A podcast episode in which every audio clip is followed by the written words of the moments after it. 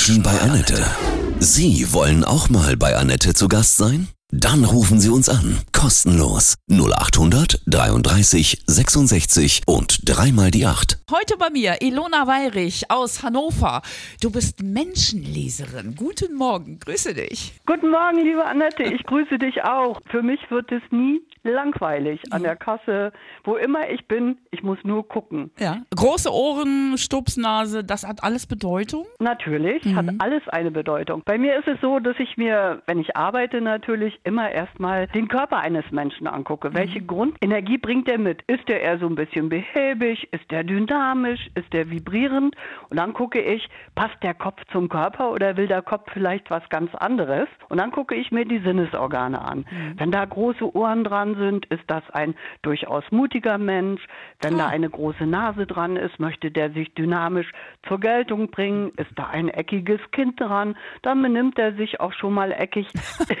Sehr gut, also dann habe ich, dann bin ich mutig, weil ich habe Riesenohren. Das ist total spannend, warum du das machst, wie man das nutzen kann für sich selbst und andere. Wir sprechen gleich weiter, Ilona, ja?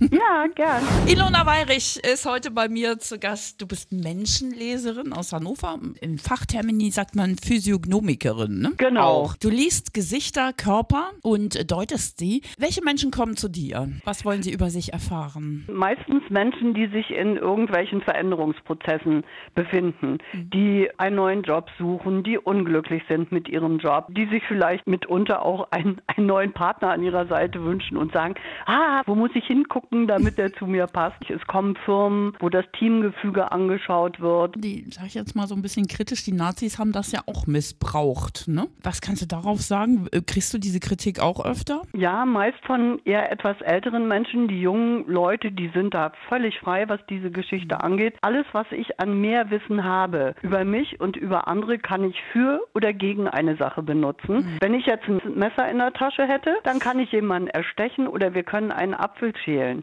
Ich habe immer die Wahl, was ich damit tue. Und natürlich sind im Dritten Reich alle Dinge, die in irgendeiner Form einen Mehrwert hatten, genutzt worden. Aber diese Zeit ist lange vorbei und ich habe eine innere Haltung und eine innere Ethik zu diesem Thema. Wenn du Gesichter liest und auch Körper, sind ja auch ein paar negative Male dabei. Ne? Also äh, wenn ich vielleicht eine lange Nase habe, muss ich irgendwie mein mich überall mit einmischen. Ist das zum Beispiel so?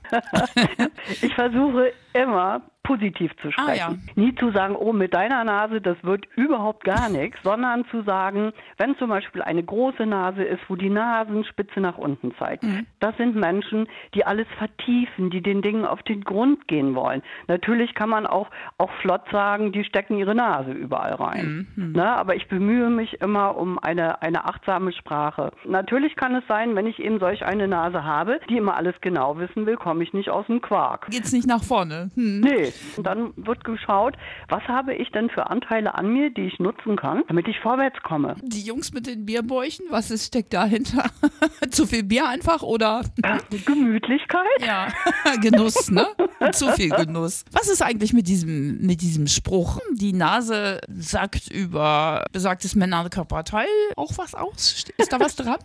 Du musst es ja wissen. Ist für Frauen immer von ganz großem Interesse. Mhm. Aber die Sexualität ist einmal auf der Oberlippe zu sehen Oh. und hinten im Nacken. Muss das ein Stiernacken sein oder ein feiner? Überleg doch mal, was in diesen beiden Worten schon steckt. Ja, alles klar. Okay.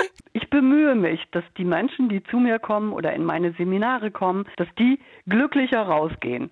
Na, dass die eben nicht mehr damit hadern, dass sie zu große Ohren haben oder eine zu große Nase oder einen zu kleinen Mund, sondern ich versuche da immer einen Ausgleich zu schaffen und zu erklären, warum das so ist und wie sie das nutzen können, diese Potenziale, die da eben angelegt sind. Cool. Wir sprechen gleich weiter. Ganz spannend, wie wir Stupsnasen, lange große Ohren nutzen können. Wir sprechen gleich weiter. Gerne. Menschenbanette, heute bei mir Ilona Weirich, Menschenleserin aus Hannover. Man nennt auch den Fachtermini Physiognomikerin. Das kriegt man kaum über die Lippen, ne? Ich habe jetzt eine Stupsnase. Was sagt das über mich aus? Also keine lange, gerade Nase. Ich habe dich ja schon mal im Original gesehen, Mhm. Annette. Ja. Und ich habe gesehen, dass du eine ganz betonte untere Nasenspitze hast. Ja.